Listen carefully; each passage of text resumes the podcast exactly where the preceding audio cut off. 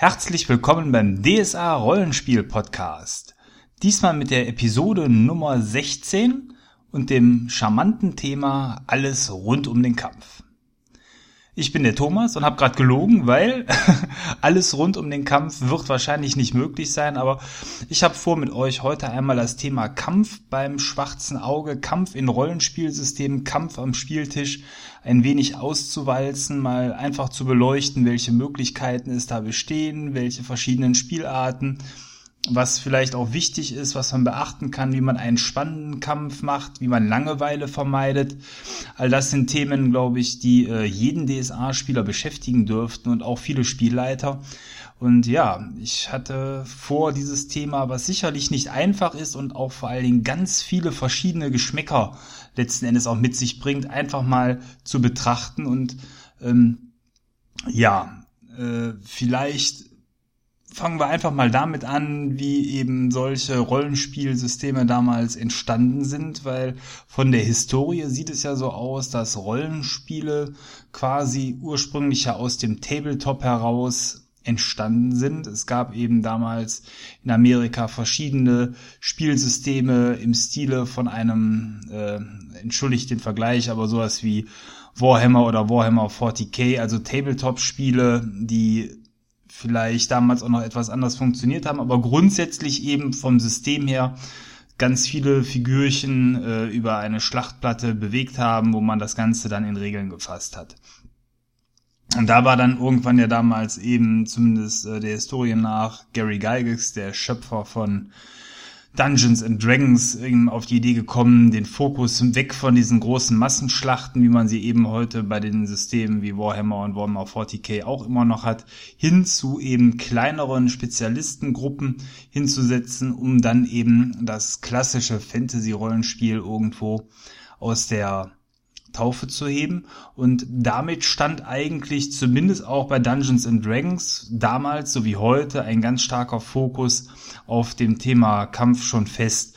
Und die erste Adaption eben vom schwarzen Auge DSA 1.0, wie man heute sagen würde, hat letzten Endes damals ja auch noch einen sehr starken Fokus auf den Kampf und auf den dazugehörigen Dungeon gelegt. Und äh, das ist irgendwo eben der Historie geschuldet. Und wenn man sich da mal so zurückentsinnt an diese ganz klassischen Regeln vom schwarzen Auge, dann war es eben so, dass in den ersten Abenteuern letzten Endes das Spiel ja daraus bestand, dass die Gruppe sich durch verschiedene Etappen mit Gegnern metzeln durfte, um am Ende eben einen Bossgegner zu schlagen oder um aus einem Dungeon herauszukommen oder oder oder. So eben Abenteuer wie das Wirtshaus zum schwarzen Keiler der Wald ohne Wiederkehr, das Schiff der verlorenen Seelen, um da einfach nur mal so ein paar zu nennen, oder auch so selbst sowas wie ein Solo-Abenteuer, Nedim, die Tochter des Kalifen, alles mittlerweile äh, Buchstaben gewordene DSA-Klassiker, haben als ganz zentrales Thema damals den einfachen, schnellen Kampf gehabt, der eben den Spieler vor die Herausforderung stellt, einen Gegner zu schlagen oder daran unterzugehen. Und ähm, ja, damals war es auf jeden Fall so, dass eben die Betrachtung oder dass es wichtig war, glaube ich, eben, dass man solche Kämpfe schnell ausfechten konnte und ähm, man einen großen Spielspaß daraus gezogen hat, dann auch den Gegner zu überwinden. Etwas, was sich grundsätzlich auch bis heute eigentlich nicht geändert hat. Was sich aber geändert hat, ist die Implementierung von Kämpfen im DSA-System. Sicherlich immer noch, auch was die reine Seitenanzahl angeht, im Regelwerk, im Grundregelwerk und auch in Erweiterungsbänden, ähm, ein, ein nicht gerade kleiner Anteil. Aber die Anzahl der Abenteuer ist natürlich, da sage ich euch nichts Neues, mittlerweile deutlich vielfältiger geworden. Und vor allen Dingen ähm, ist der Kampf nicht mehr irgendwo äh, immer in allen Abenteuern eben das einzige Mittel, um voranzukommen. Also da gibt's ja eine große Vielfalt mittlerweile von Abenteuern. Und ähm, das ist gerade beim schwarzen Auge schon relativ frühzeitig eigentlich aufgetreten, dass es auf einmal Abenteuer gab, die äh, sich von diesem reinen Dungeon Crawling ja losgelöst haben und ähm, den Kampf damit eher zum Highlight vielleicht von einem Spiel etabliert haben und weniger so als äh, ja Grad für das Voranschreiten irgendwo herangezogen haben und ähm, insofern unterscheidet sich DSA dann eben auch von anderen Spielsystemen, die am Markt sind. Äh, Dungeons and Dragons ist nach wie vor zumindest die äh, Variante, die ich kenne. Das wäre das 3.5er System, was Pathfinder entspricht. Ein Spiel, was ganz klar auf einen ähm, sehr häufigen und dann auch simulationistischen Kampf setzt. Man spielt mit Bodenplänen, etwas, was es bei DSA 4.0 und 4.1 ja auch mal von der Idee her zumindest optional gegeben hat, dass man seine Kämpfe dort auf Bodenplänen äh, ausfechtet. Und jetzt bei DSA 5 ist man eher wieder erstmal mit dem Grundregelwerk auch einen Schritt zurückgegangen und hat das Ganze versucht, etwas einfacher und schneller wieder zu gestalten. Da kommen wir aber gleich noch zu. Ähm, ja, und dann gibt's natürlich noch andere Spielsysteme. Da habe ich jetzt vieles noch nicht wirklich so viel gespielt, deswegen kann ich da nicht so viel sagen, aber ich habe zumindest Regelbücher hier von Fate, äh, Core zum Beispiel oder auch von Shadowrun oder von Vampire, wo ich sagen kann, okay, die Kämpfe hier sind ähm, teilweise eben mit verschiedenen Schwerpunkten gesetzt und da unterscheiden sich dann auch die Systeme sehr stark und sind dann auch für verschiedene Spielergeschmäcker, glaube ich, ähm, unterschiedlich zugänglich. Denn wenn man sich wo mal die verschiedenen Spielerpräferenzen anschaut, die es so gibt oder die großen Strömungen, da hat man sicherlich einmal denjenigen, der die Simulation schätzt, also jemanden, der ähm, sehr genau die verschiedenen Waffenarten implementiert haben will, der den Bewegungen auf dem virtuellen Spielfeld quasi wichtig ist, äh, wie verschiedene Werte miteinander funktionieren, verschiedene Waffen untereinander funktionieren, vielleicht wie und von wo man trifft, äh, wie Gelände sich auswirkt, wie äh, eventuell äh, Tag- und Nachtzeiten, also also alles letzten Endes, was den Kampf beeinflussen kann, soll mit einbezogen werden und dann sollte das Ganze möglichst äh, stark simuliert ausgefochten werden. Und da gibt's viele Spieler, die daran großen Spaß haben, das entsprechend nachzustellen, wo sicherlich dann auch so Systeme wie eben ein äh, ja, Pathfinder Vorteile bieten im Vergleich zu DSA, wenn man da noch etwas mehr und genauer simulieren kann. Da ist man dann auch deutlich mehr wieder in der Brettspielecke angekommen oder eben beim Tabletop und äh, das lässt sich, glaube ich, an der Stelle mit DSA auch nur teilweise umsetzen. Aber viele Dinge ähm, sind eigentlich bei DSA enthalten, nur eben nicht so ganz auf die Spitze getrieben wie in anderen Systemen. Also Simulation ist sicherlich ein Ding, was äh, Spielern in Kämpfen gut gefallen kann. Ähm, dann Action. Auch etwas, was, glaube ich, viele am Kampf lieben, denn äh, Kämpfe bringen nun mal Action äh, in den Spielalltag hinein. Die Würfel werden geschwungen und damit die Waffen. Äh, ich glaube, dass derjenige, der sehr stark auf Action steht, vielleicht etwas weniger Spaß an Simulation hat, ähm, dass er mehr schätzt, wenn Kämpfe schnell ablaufen, wenn es viel zu würfeln gibt, wenn einfach der Spaß am Runterprügeln von, von Gegnerwerten da ist, wenn so etwas angesprochen wird. Da war man, glaube ich, gerade auch in den alten DSA Editionen sehr gut beraten. Man kann das Ganze aber auch gerade in den aktuellen Regeln sehr schön wiederfinden und da ist DSA 5, glaube ich, auch nochmal einen ganzen Schritt weit in Richtung äh, klarer in, Action, in Richtung Action gegangen, als es ein DSA 4.1 war, weil ähm, ja die Parade insbesondere ja beim schwarzen Auge reduziert worden ist, ähm, was so ein bisschen Tempo rausgenommen hat in der Vergangenheit. Hm, ja, und dann fällt mir noch eben als Gruppe ein, denjenigen, der das Erzählerische, das Cinematische, das Dramatische mag im Kampf, ähm, dem vielleicht weniger daran gelegen ist, dass man jetzt ähm, mit sehr klaren, fest definierten Regeln spielt. Ähm, eventuell reicht es da auch aus, ähm, dem Kampf durch leichte Würfelwürfe eine Richtung zu geben. Auch das wird von manchen Systemen ja unterstützt, wo man eben nicht so klein klein alles auswürfelt, wo einfach eher so die erzählte Action im Vordergrund steht, äh, bis hin zu komplett rein erzählten oder geschilderten Kämpfen. Auch das ist etwas, ähm, was beim schwarzen Auge jetzt so erstmal aus dem Regelwerk heraus weniger unterstützt wird.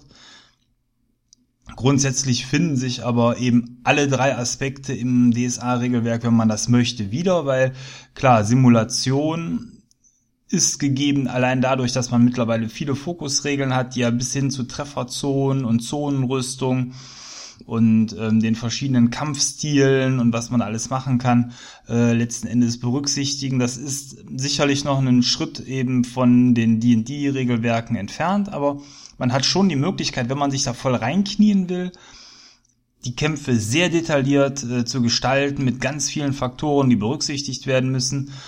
Und wenn man das so macht, äh, kann man dann da auch ziemlich drin aufgehen. Action ist, glaube ich, beim schwarzen Auge ebenfalls gut möglich, indem man eben die Simulation so ein bisschen zurückfährt, man mehr und schnell würfelt. Das ist gegeben und erzählerischer Kampf ist ja durch viele Sonderfertigkeiten zumindest so ein bisschen äh, gegeben, indem man auch so Sachen wie am Kronleuchter schwingen, die Treppe äh, runterrutschen oder am Teppich ziehen. Solche Dinge sind ja dann auch äh, mit dem Kampfbuch dann dementsprechend äh, aufgenommen worden und man hat hier wirklich schön die Möglichkeit, solche Kämpfe dann auch mit ja mit ein wenig Dramatik und Spannung an dieser Stelle dann auch zu füllen. Mhm. Alles in allem eben aber etwas halbherziger als bei den Systemen, die rein auf eine Richtung setzen. Aber die Umfragen beim schwarzen Auge haben ja auch ergeben, dass die Spielerschaft da sehr geteilt ist. Und ähm, ja, also ich bin, wenn man mich jetzt persönlich fragt, eher derjenige, der, glaube ich, eher den Action betonten Kampf mag mit Anleihen der Simulation, aber nur bis zu einem bestimmten Grad und eben dem Erzählerisches auch wichtig ist. Also ich wäre jetzt keinem böse, wenn der Spielleiter mitten im Kampf Ergebnisse quasi vorgibt oder hereinnimmt, ähm, die auf einmal die Begebenheiten nochmal verändern, ohne mich dazu beschweren, dass das eventuell eben meine Taktik äh, stören würde oder ähnliches. Wenn man einfach sagt, okay, weiß ich nicht, äh, extremes Beispiel, aber ein Erdbeben erschüttert das Kampffeld und auf einmal verschieben sich die Bedingungen oder irgendwie sowas. Also äh, letzten Endes Dinge, die von außen eintreffen können, auf jeden Fall Kämpfe da auch nochmal nach meiner Meinung bereichern. Aber das ist erstmal so mein persönlicher Geschmack, vielleicht damit ihr auch einfach wisst, ähm, mit welchem Blickwinkel ich auf das Ganze draufblicke. Ich finde es halt relativ ätzend, wenn Kämpfe einfach furchtbar lange nur dauern, wenn man teilweise bei DSA 4 konnte man ja drei Stunden an einem Kampf gegen zehn Leute würfeln, ohne dass da am Ende dann viel passiert ist und ähm, das ist weniger das, was mir Spaß macht. Ich bin jemand, der gerne schnell und viel würfelt und ähm, damit dann auch schneller Ergebnisse herbeiführt. Da muss ich dann nicht so genau auswürfeln, welches Ohr gerade am Läppchen erwischt worden ist. Naja.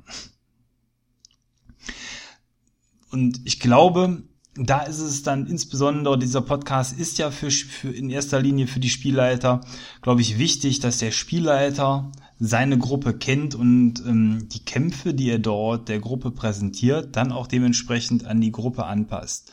Ähm, da gibt's eben nicht den Geschmack, man muss es versuchen, äh, irgendwie herauszufinden, wenn man mit einer komplett frischen Gruppe spielt oder irgendwo auf einer Con sollte man vielleicht einfach mal fragen vor dem Spiel, wie die Erwartungshaltung der Gruppe ist oder den Teilnehmern einfach schon mal im Vorfeld äh, mitteilen, okay, hier in meinem Abenteuer könnt ihr eventuell mit einem Kampf am Ende und einem auf der Hälfte rechnen und äh, oder eben man sagt, wir haben relativ häufige und viele Kämpfe, dann kann man eben schon im Vorfeld sich überlegen, ob man mitspielen möchte oder nicht oder ob man äh, Änderungswünsche vorbringen möchte, weil ähm, so auch für meinen Geschmack und das hat sich bei uns auch mit der Gruppe gut etabliert, ähm, müssen nicht regelmäßig Kämpfe stattfinden. Also wir haben manche Spielabende, wo es gar keinen Kampf gibt, manche Spielabende, wo es ein bis zwei Kämpfe gibt, Spielabende, wo es mehr als zwei Kämpfe gibt innerhalb von fünf, sechs äh, Stunden Spieldauer, sind eher selten. Was aber auch dem geschuldet ist, dass so eine Auseinandersetzung mit äh, einer Gegnergruppe mit vielleicht fünf, sechs Personen, also ähnlich groß wie die Heldengruppe auch. Dann aber auch häufig wirklich äh, schon mal eine Dreiviertelstunde bis Stunde der Spielzeit dann auch schlucken, so dass es dann auch äh, quasi fast gar nicht möglich ist, so viel mehr Kämpfe dann an einem Abend zu machen. Äh, insofern finde ich es aber auch wichtig, immer wenn man dann einen Kampf der Gruppe präsentiert, dass der eine Bedeutung haben muss für den Storyfortschritt, also weniger der Selbstzweck irgendwie eines Kampfes, sondern sollte irgendwie mit der Geschichte verwoben sein. Und ja, er sollte gut designt sein, also irgendwie, ich mag es, wenn Kämpfe in gewissermaßen also irgendwas Spannendes haben. Das heißt, der Gegner muss spannend sein, eventuell die Örtlichkeit sollte spannend sein, ähm, eventuell sollten die Örtlichkeiten auch eben den, den Spielern Möglichkeiten geben, sei es jetzt irgendwelche besonderen Dinge, die man auf dem Kampffeld mit einbeziehen kann oder irgendetwas, was Deckung gibt oder äh, irgendwelche Gefahrenstellen, die es im Kampf gibt. Das kann alles so einen Kampf bereichern. Ähm, oder eben, wenn vielleicht sogar im Kampf bestimmte Personen dann erst so richtig zu hassen gelernt werden, weil die eben sehr mächtig sind und dann äh, die Gruppe dann eventuell auch mal ein wenig vorführen. Äh, auch das hat schon zu schönen Feindschaften dann auf Dauer ja geführt. Also die Spannung im Kampf insgesamt ist, glaube ich, etwas, was ähm, da an der Stelle sehr wichtig ist. Und da kommen wir dann auch zu einem weiteren interessanten Aspekt. Nicht jeder in der Gruppe ist gut zum Kämpfen geeignet. Jetzt weiß ich nicht, wie das bei euch so in, in den Gruppen und am Spieltisch eben abläuft. Aber bei uns ist es so, dass wir eben ja, in unserer fünfköpfigen, also wir sind ja insgesamt sechs äh, Spieler, einer ist immer Meister und fünf spielen. Und dann eben diese fünf Spieler, da sind meistens, ja, je nach Konstellation, wer meistert, vielleicht zwei echte Kämpfer, manchmal auch drei aber in der Regel eigentlich eher zwei ähm, Kämpfer und dann so ein mittlerer und zwei, die eben gar nicht kämpfen können, weil das magische Professionen sind, die dann höchstens unterstützen können. Und da ist es, glaube ich, wichtig für die Spannung am Spieltisch, gerade weil so ein Kampf dann ja eben schon mal ein Stündchen dauern kann, dass trotzdem versucht werden muss, alle mit einzubeziehen. Denn ja, eine Stunde rumsitzen ist nicht sonderlich spannend und irgendwo gehören Kämpfe dann zumindest bei uns dann doch so viel zum Spiel dazu, auch gerade weil wir offizielle Abenteuer viel spielen, dass es da schlecht möglich ist, dass der Magier sich einfach zurückzieht und gar nichts macht. Klar kann er das machen, es ist aber einfach langweilig. Und auf der anderen Seite kann aber auch nicht jede Profession sich so richtig wirklich gut im Kampf einbringen. Und ähm, ja, da kommt dann, finde ich, immer so ein bisschen die Schwierigkeit auf, auch ähm, den Gefahrengrad im Kampf entsprechend zu balancen. Also ich versuche das eigentlich immer darüber so ein bisschen zu regeln, dass die guten Kämpfer sich nicht nur einem Gegner, sondern vielleicht zweien bis zu dreien äh, stellen müssen, wohingegen die schlechteren Kämpfer dann meistens nur einen Gegner bekommen aus der Gegnerschar kann man eben insbesondere dann gut machen, wenn die Gegner eine ganze Gruppe darstellen, so die üblichen Wegelager auch von mir aus, um jetzt einfach mal ein ganz billiges Beispiel zu bringen, oder die Häscher des bösen Barons. Da hat man einfach die Möglichkeit, eben über die Masse versuchen, so ein bisschen Spannung und Balancing reinzubringen. Denn äh, der, der einzelne Schlag äh, wäre dann für den, für den Krieger nicht so gefährlich, aber eben da macht es dann die Masse und der Magier ist dann vielleicht auch schon mit einem Häscher des Barons gut beschäftigt. Auf der anderen Seite möchte natürlich jeder ähm, auch das Gefühl haben, zum Kampf was beigetragen zu haben und das sollte man den Spielern auch geben und auch Möglichkeiten eröffnen. Also ich bin da auch immer gerne für offen, äh, eben magische Lösungen sei es jetzt irgendein Buff oder Debuff, der gebracht wird, mit einzubringen oder eben mit äh, Kampfzaubern ebenfalls ins Spiel einzugreifen. Teilweise ist hier, finde ich, vom Spielsystem her die Schwierigkeit, dass äh, manche Zauber eben dann drei, vier Aktionen brauchen, bis sie dann endlich mal zünden. Und äh, in der Zeit der Magier wiederum nur quasi warten kann das ist auch einer der Gründe, warum ich eher ein Freund des actionreichen Kampfs bin, weil wenn ich dann schnell würfel, ist der Magier dann auch nach vier Aktionen dann einigermaßen schnell dran. Wenn man das zu simulationistisch äh, macht, dann kann eben auch mal vier Kampfrunden abwarten müssen, echt lange am Tisch dauern und dann so einen Spieler angemessen zu beschäftigen, ist nicht einfach. Ähm, genauso schlimm ist es eben beim schwarzen Auge, gibt es ja die Parade, etwas, was es in anderen Systemen teilweise so nicht gibt, was quasi schon fast ein Alleinstellungsmerkmal an der Stelle ist. Und die Parade, da sage ich euch auch nichts Neues, ermöglicht nun mal eben einen Schlag abzuwehren. Und ich glaube, jeder von uns kennt das, wie frustrierend das ist, wenn man zehn Minuten warten musste, bis man dann mal endlich wieder dran ist, insbesondere zu DSA 4.1 Zeiten.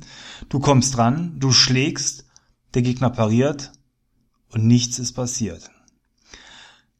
Einer der Gründe, äh, warum ich auch echt gesagt habe, da muss was passieren. Das ist einfach, wenn, wenn, dieser Stillstand herrscht, das ist total frustrierend für einen Spieler, insbesondere weil man ja nichts dafür kann. Man ist ja guter Kämpfer, man hat gut zugeschlagen. Das Problem ist nur, der Gegner ist auch gut und pariert und nichts passiert.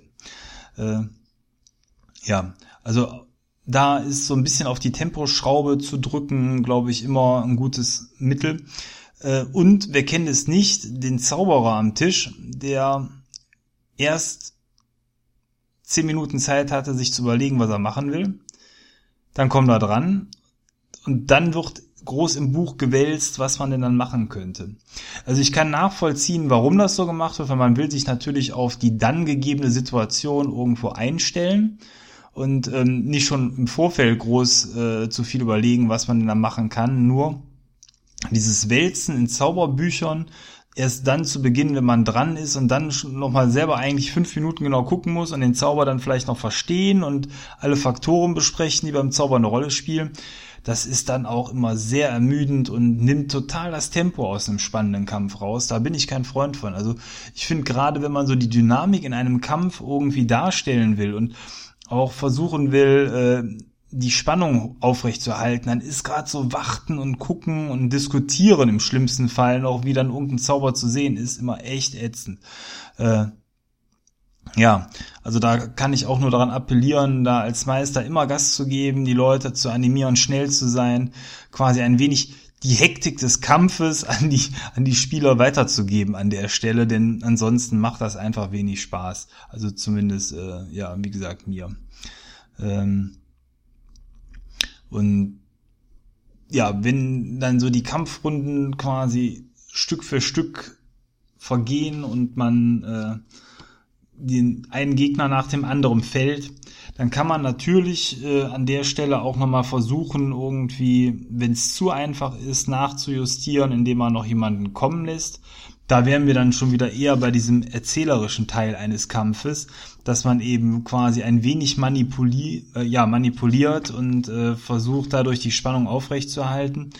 Oder eben, man kann auch ansonsten schon mal äh, je nachdem, wenn man merkt, es ist dann doch zu schwer für die Gruppe, natürlich auch an den Zahlenwerten der Gegner etwas fuschen, darf aber nicht zu offensichtlich sein, weil dann macht es natürlich an der Stelle den Spielern keinen Spaß. Also nichts ist ja schlimmer als das Gefühl zu haben, dass man irgendeinen Sieg nicht verdient hat.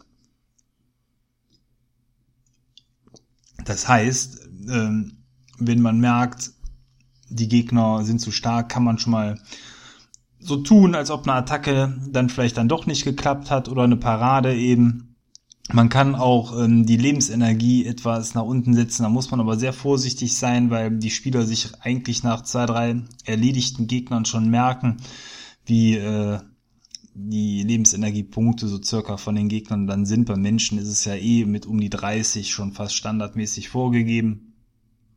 Und ja, also man kann versuchen, dort mit kleinen Nuancen oder auch die Gegner mal weglaufen oder sich ergeben zu lassen, versuchen da noch was zu drehen.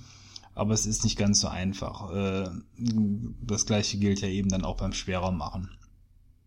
Hm. Sollte ja, sollte es wirklich dann mal ernst werden und tatsächlich einer der Spieler mal gehen Borons Hallen fahren, dann wird's wirklich spannend, weil da muss man sich natürlich als Gruppe auch sehr darüber im Klaren sein, welche Konsequenzen das hat. Ich glaube, da gibt's auch kein richtig oder falsch. Die einen Gruppen, ja, die wollen mit dem vollen Risiko spielen, die wollen immer mit dem Bewusstsein äh, spielen, jederzeit kann der Held ins Gras beißen. Andere sind vielleicht da eher so unterwegs, dass sie das nicht mögen, wenn äh, in irgendeiner Form diese Gefahr zu groß ist, dass man seinen Helden verliert, den, den man jetzt über Monate hinweg gezüchtet hat, wo man so viel Liebe äh, in die Charaktergeschichte gesteckt hat. Da reicht's vielleicht auch aus, ähm, am Ende einen Helden K.O. gehen zu lassen. Ähm, bei uns in der Gruppe haben wir es eigentlich so gehandhabt, dass wir ähm, grundsätzlich schon mit der Gefahr des Todes spielen, aber das eher in die Richtung verlagern, dass der Tod nur dann eintritt, wenn er äh, ja, also man muss sich seiner Gefahr bewusst sein und wenn man dann gezielt trotzdem bereit ist, in die Schlacht zu ziehen, dann ist es eben okay, auch wenn ein Held stirbt. Aber gegen äh, die Häscher des Barons zu sterben, wäre normalerweise bei uns keine Option. Ähm, gegen einen großen Drachen oder gegen etwas anderes, was eben entsprechend gefährlich ist, aber schon. Also letzten Endes äh, sollte nicht durch reines Würfelpech ein Held sterben, es sei denn, das wäre was wirklich Spektakuläres, was dort passiert, aber eben jetzt nicht, weil normal eine Parade nicht geklappt hat. Ähm, normalerweise äh, vertraue ich auch immer so ein bisschen darauf, dass in der Gruppe die Magier in der Lage sind, einen gerade sterbenden Helden noch zurückzuholen, weil ähm, wenn dann mal eben der Held mit seiner Lebensenergie unter Null gerät, hat man ja dann auch noch meistens Reaktionsmöglichkeiten. Und ähm, da sollte man nicht unterschätzen, wie kreativ die Spieler sind, was eventuell dann auf einmal noch an Tränken aus den untersten Etagen eines Rucksacks herausgezaubert wird, was an Sprüchen noch im Stab gespeichert ist oder was man alles eben ansonsten noch an Mirakeln wirken kann. Also ähm, meistens, also ich habe selten erlebt bisher, dass eben ein Held in einem Kampf gestorben ist und dann auch tot geblieben ist. Das ist tatsächlich eher selten der Fall. Und manchmal, wenn es dann passiert ist, frage ich mich auch, hat es jetzt am Spieler gelegen oder hat es an mir gelegen, weil ich vielleicht die Situation dann doch nicht klar rübergebracht habe. Auch da sollte man als Spielleiter mit sich selber mal so ein bisschen ins Gericht gehen. Und wenn man dann zum Schluss kommt, okay, der Spieler hat an der Stelle den Tod verdient, dann kann man da natürlich mit allen Konsequenzen spielen. Aber ähm, ja, da solltet ihr natürlich äh, in eurer Gruppe miteinander auch mal drüber gesprochen haben, über das System. Vor allen Dingen dann auch wieder an möglich die Möglichkeit äh, wieder besteht, den Spieler ins Spiel reinzuholen. Nur ähm, für, für mein Empfinden ist die Möglichkeit im Kampf zu sterben, die reelle Möglichkeit schon sehr wichtig. Äh, weil ansonsten Kämpfe einfach ja sonst zu beliebig werden. Eventuell kann man auch mal mit Verstümmelungen oder ähnlichem arbeiten, wenn man jemanden nicht sofort töten will. Wenn man weiß, man kann eventuell eine Verstümmelung erfahren, mag das auch schon schlimm genug sein oder eben auch mal seine Waffe verlieren oder vom Gegner dann auch nur gedemütigt und ausgeraubt zu werden. Auch das kann eine Alternative zum Spielertod darstellen und ist, glaube ich, äh, für eine Gruppe dann auch schon Bestrafung genug. Zur Magie im Kampf habe ich ja eben schon so ein bisschen was gesagt, eben die Art und Weise, wie man sowas ähm, einfließen lassen kann. Ähm, spannend wird's ja insbesondere dann, eben wenn massive Kampfzauber wirken im Kampf. Äh, da muss man als Meister sich vielleicht auch im Vorfeld schon mal überlegen, was äh, an der Stelle kommen könnte, über welche Möglichkeiten die eigenen Spieler so verfügen und äh, ja, einfach versuchen, das dann dementsprechend auch einzubauen. Wo ich schlechte Erfahrungen teilweise mitgemacht habe, ist, ähm, wenn Magier auf der Gegenseite stehen, wenn man sich als Spielleiter da Gedanken im Vorfeld macht, was man machen könnte, was man einsetzen möchte, das ist schon sehr tödlich. Also ich bin da sehr, sehr vorsichtig. Also Magier als Gegner, oder ich sage mal Magier, aber mit Magier meine ich eigentlich letzten Endes alle zaubernden Klassen. Also wenn Magier als Gegner auftreten, da kann man schon sehr, sehr viel Schaden mit ausrichten. Und ich glaube, da müssen die Gruppen auch dementsprechend gut für sein, damit man da einen Vollzauberer so richtig als Gegner einsetzen kann. Äh, denn das Problem ist ja häufig, dass der zaubernde Magier äh, einfach auch so aus den Vollen schöpfen kann. Das ist einfach so der, der, der Magier oder der, der Zauberer der Gruppe ist vielleicht schon geschwächt. Das kann natürlich für eine Meisterperson auch äh, zutreffen, nur so wie ein Spieler eben mit einem gezielten Ignifaxios quasi einen Gegner mehr oder minder ausschalten kann, so könnte das theoretisch ein von den ja eine Meisterfigur eben genauso machen. Das ist mit DSA 5 schon alles etwas relativiert worden. Diese Schadensspitzen wie bei DSA 4.1 sind etwas zurückgefahren worden, aber trotzdem kann im richtigen Moment so ein Magier da schon einen einfach wegpusten und wenn Elementare oder Dämonen dazukommen, dann kann es auch nochmal sehr biestig werden. Insofern, ja, passt auf, wenn ihr Magier als Gegner etabliert oder auch äh, namenlose Gewalt oder ähnliches, die können sehr, sehr gemein sein bei dem, was da äh, der Gruppe der Helden angerichtet wird. Und das kann einfach zu Frust führen. Also wenn man das vermeiden will, dann versucht man es einfach so ein bisschen ja, abzumildern, indem der Magier vielleicht abgelenkt ist, weil er gerade die Beschwörung macht oder er ist schon ähm, geschwächt aufgrund von irgendwelchen Ritualen. Also wenn ihr Magier vorkommen lasst, überlegt euch sehr gut, wie ihr ihn einsetzt, weil entweder wird er schnell zur Lachfigur, also das will man ja auch vermeiden, dass es dann einfach heißt, hier, was ist das für ein Lutscher, äh, den hätte so hätte mein mein Held ja, mein Gandalf, so der hätte ja nie so gehand, gehandelt. Ne? Das ist, äh, das sollte man einfach da an der Stelle dann berücksichtigen. Äh, und da ist ein Schwächen quasi vor dem Encounter einfach auch eine nette Erklärung dann vielleicht dafür, warum er gerade nicht so aus den Vollen schöpfen kann.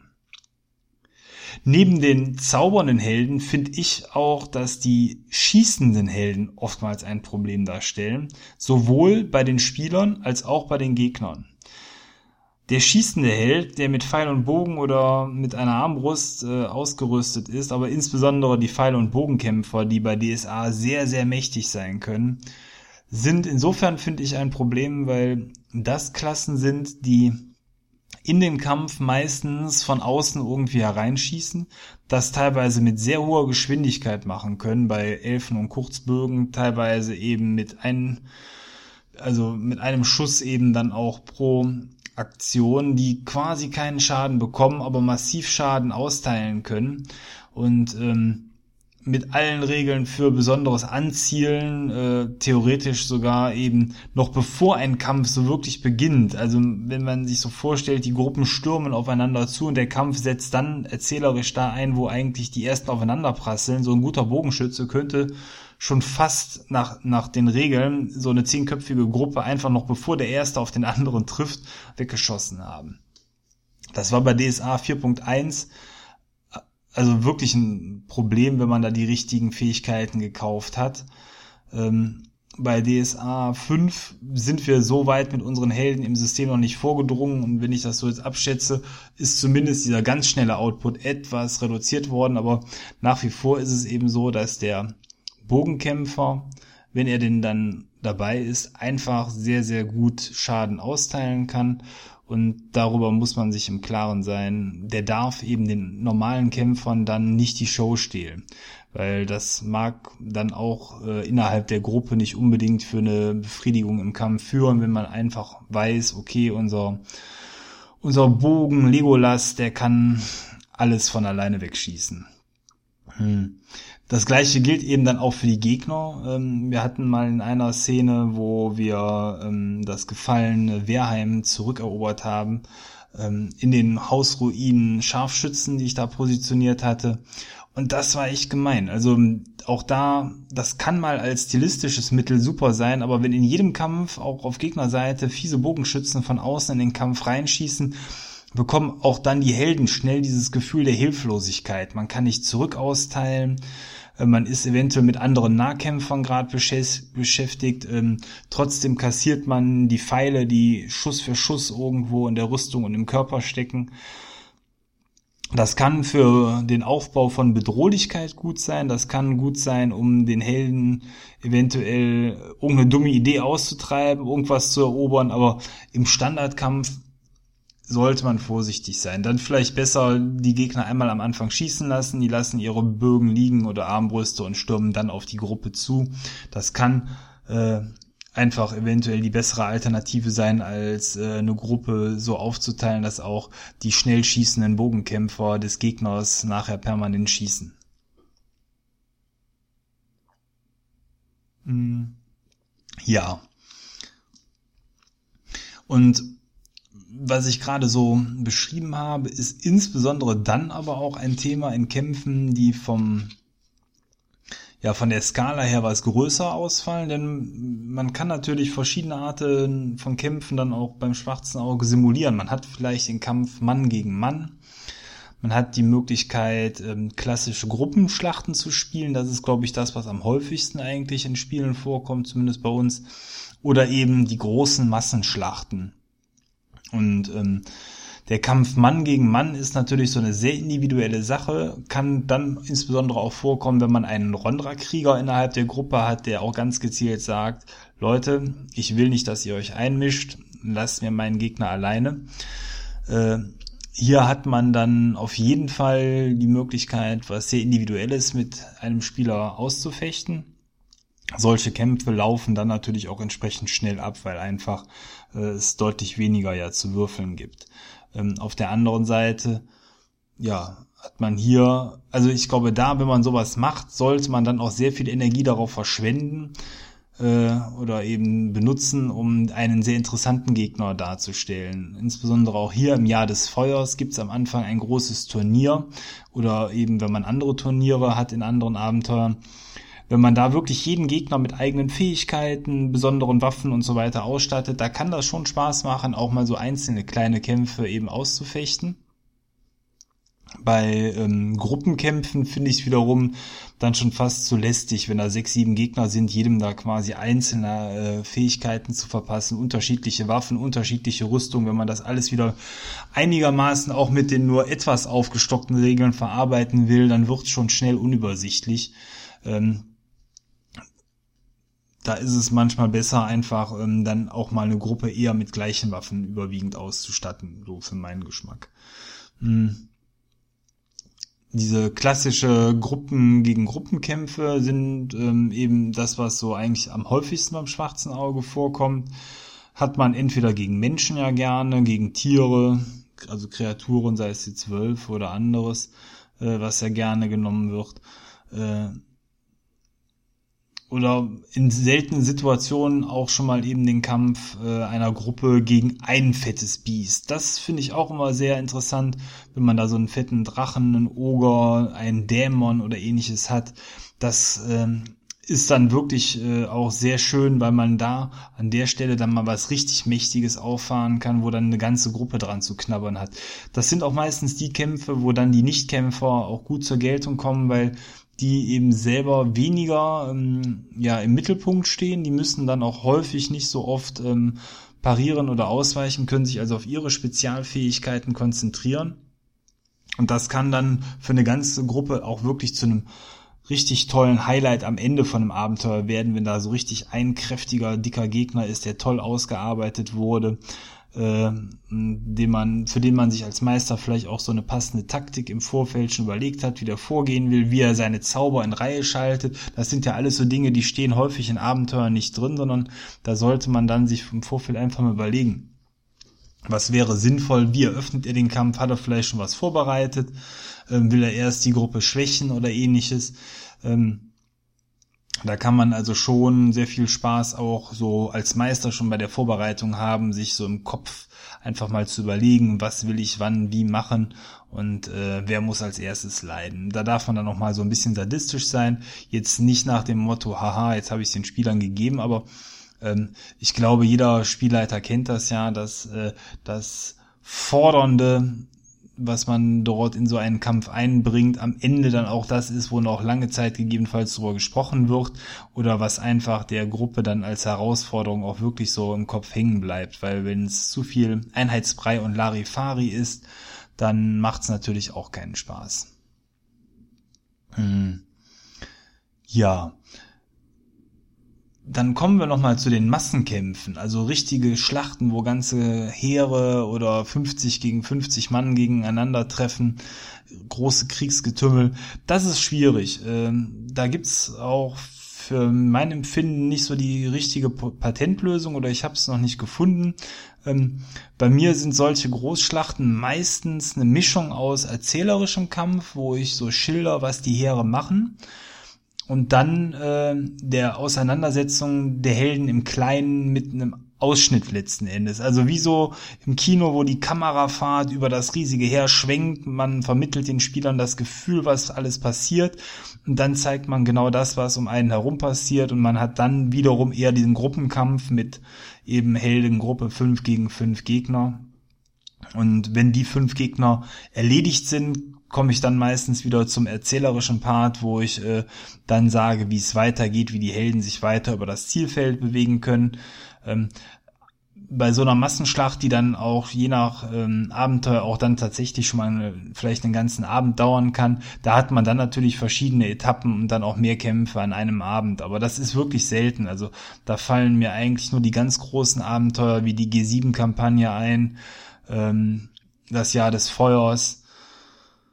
Puh, dann wird's schon langsam eng. Äh, ja. Also letzten Endes wirklich die Großkampagnen, wo so, so riesige Kämpfe äh, vorkommen.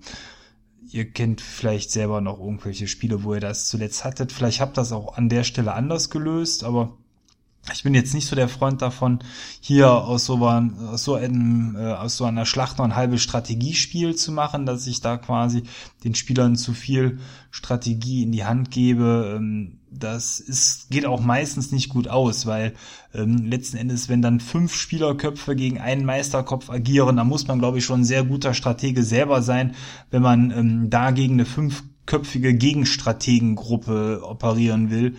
Insofern, äh, ja, da sollte man dann, wenn man vielleicht eher so unterwegs ist wie ich, dann eher auf dieses Erzählerische zurückgreifen, was die verschiedenen Minischauplätze miteinander verbindet, bis dann am Ende eben die Schlacht in die eine oder andere Richtung gebracht worden ist. Aber auch hier finde ich es wichtig, dass die Spieler das Gefühl haben, dass das, was sie machen, in irgendeiner Form etwas bezweckt. Und das kann man natürlich dadurch regulieren, indem die Helden dann nicht die profanen Gegner äh, angehen, sondern nach einiger Zeit, zum Beispiel nachdem man sich dann durch zwei, drei normalere, kleinere Gruppen durchgekämpft hat, dann eher beim Heerführer oder so landet und dann am Ende damit dann auch die Schlacht vielleicht ähm, gewinnt äh, oder eben den, den Sieg herbeiführt. Also das ist, glaube ich, da an der Stelle etwas, was man da berücksichtigen sollte bei so Großschlachten, damit das Ganze auf der einen Seite eine, eine Gewichtung hat, aber auf der anderen Seite eben nicht äh, endlos verläuft und auch langweilig wird.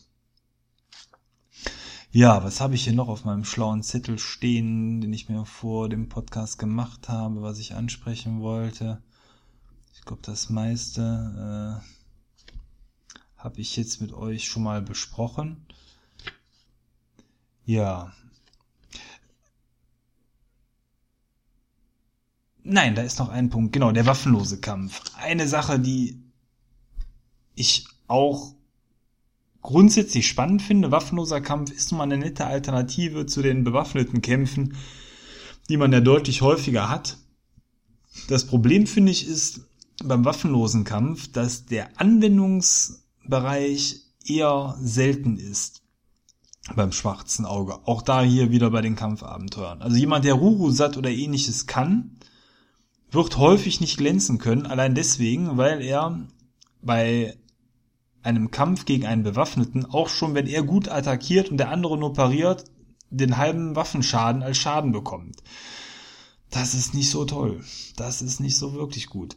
Und ähm, auf der anderen Seite die klassische Kneipenschlägerei, doch, ja, ähm, also Kneipenschlägerei, da ist es so, wer da zu so einer Geschichte mit Rurusat reinkommt, oder eben anderen waffenlosen Techniken, das zieht ja da schon wieder übers Ziel hinaus. Also wer will schon bei einer lustigen Kneipenschlägerei äh, tatsächlich dann Schaden austeilen. Insofern das klassische Raufen kommt bei uns immer mal wieder vor. Das ist eine Sache, wo man eben dann auf lustiger Ebene in der Kneipe sich mal ordentlich einen wegzimmern kann. So ein bisschen der Bud Spencer und Terence Hill Style, der dort äh, nachgespielt werden kann. Die anderen waffenlosen Kampfstile sind bei uns sehr vernachlässigt und äh, auch bei den anderen Meistern, die ich so kenne, findet das eigentlich kaum bis selten Gewicht. Äh, eventuell in den passenden Kampagnen oder an anderen Plätzen mag sowas schon mal eher äh, von Belang sein, insbesondere weil man ja auch nicht in alle aventurischen Städte mit voller Waffenpracht einziehen darf. Ähm, ich glaube aber, dass das schon eher was Spezielles ist, was vielleicht zu einem Helden gut passt, wenn man da eben einen Geheimagenten hat, der besonders gut in solchen Kampftechniken ausgebildet ist oder als Klischee eben der Moa, der gut im Rurusat ist. Das sind so Dinge, die äh, dann zum Heldenkonzept passen, aber ob man das immer und häufig dann anwenden kann, tatsächlich in den Kämpfen, so in den normalen Abenteuern, wo es häufig gegen Bewaffnete geht, das ist die wirklich spannende Frage, äh, ob ihr da andere Erfahrungen gemacht habt als ich, aber insofern bin ich selber kein großer Freund der waffenlosen Techniken und steigere die auch selten bei meinen Helden. Äh, früher als Teenager, da war ich natürlich als alter Ninja-Fan äh, der hier, glaube ich, jeder dann irgendwann mal war, äh, jemand, der seinem Helden Ruhsat verpasst hat, aber danach eigentlich fast nicht mehr, bis auf Raufen eben, was so als Standardkampf ja für den für die Kneipe angesehen wird. Ja, das war das, was mir jetzt so heute grundsätzlich zu kämpfen eingefallen ist. Also ich glaube, ich habe euch da mal so einen Rundumblick geben können zu den Dingen, die meiner Meinung nach einen Kampf einfach spannender machen, zu Dingen, die einen Kampf bereichern können und vor allen Dingen eben zu den verschiedenen Spielerpräferenzen. Und ich glaube, das ist eben, wie schon oft gesagt, das Wichtigste. Macht Kämpfe, die zu eurer Gruppe passen, macht so viele Kämpfe, wie eure Gruppe mag.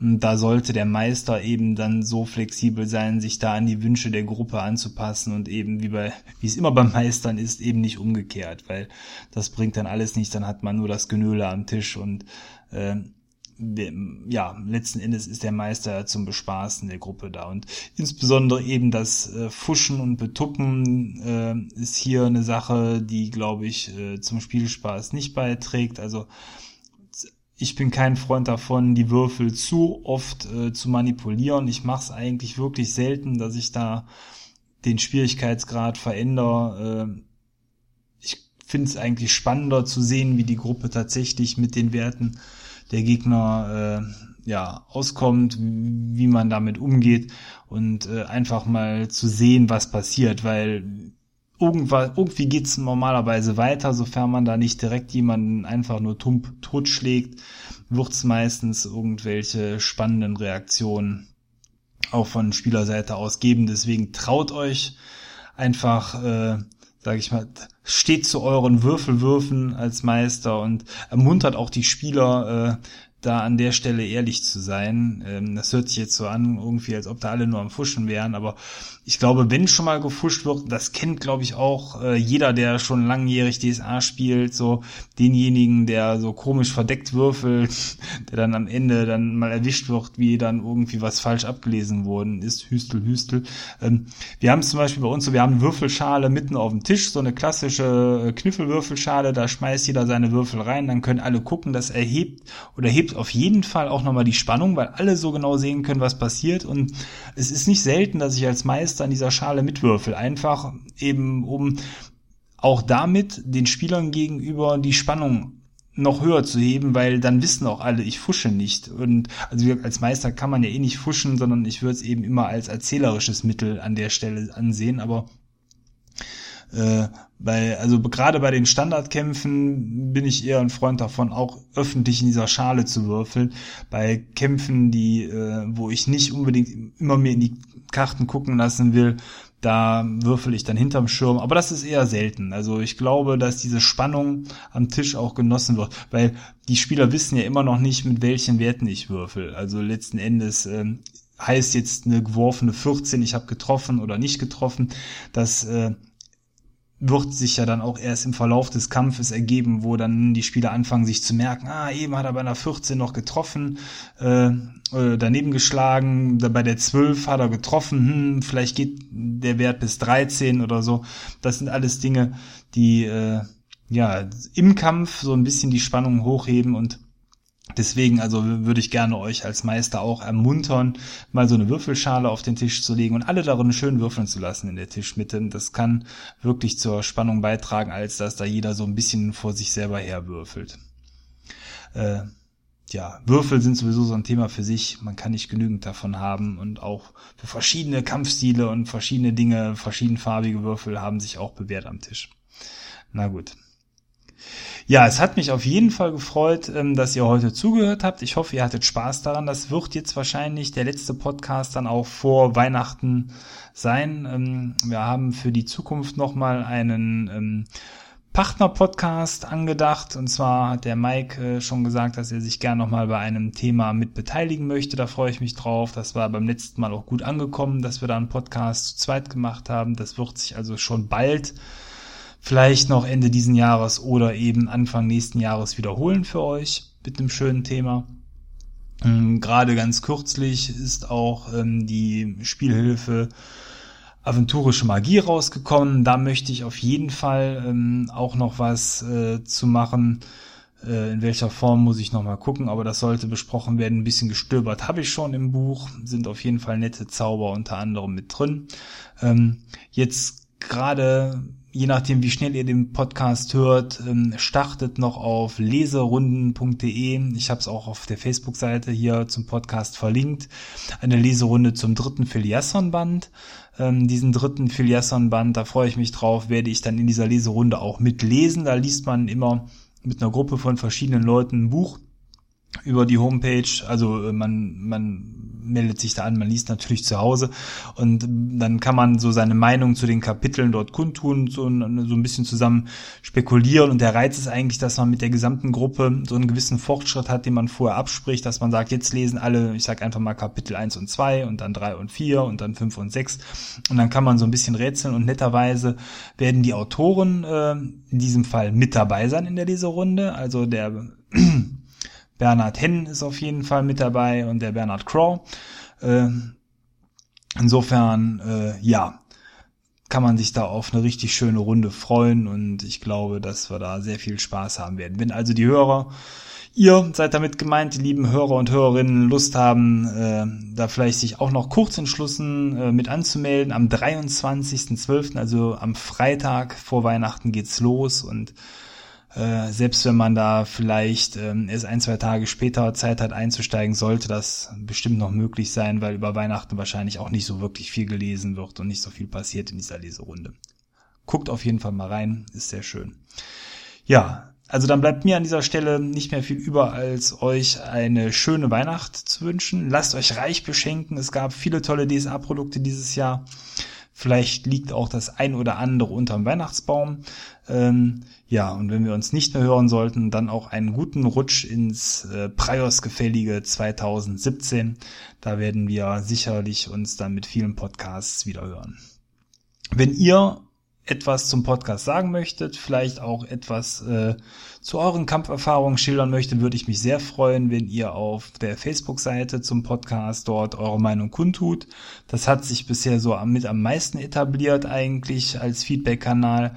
Ansonsten habt ihr natürlich auch die Möglichkeit in den Foren, ähm, also im DSA 4 Forum oder im Ulysses Forum unter dem Podcast was drunter zu schreiben. Auch da schaue ich immer wieder rein und werde euch da antworten oder eben als E-Mail an DSA rollenspielpodcast.gmx.de. Da könnt ihr mir natürlich auch direkt eine E-Mail schreiben. Ähm, da sollten wir dann auch in Kontakt treten können.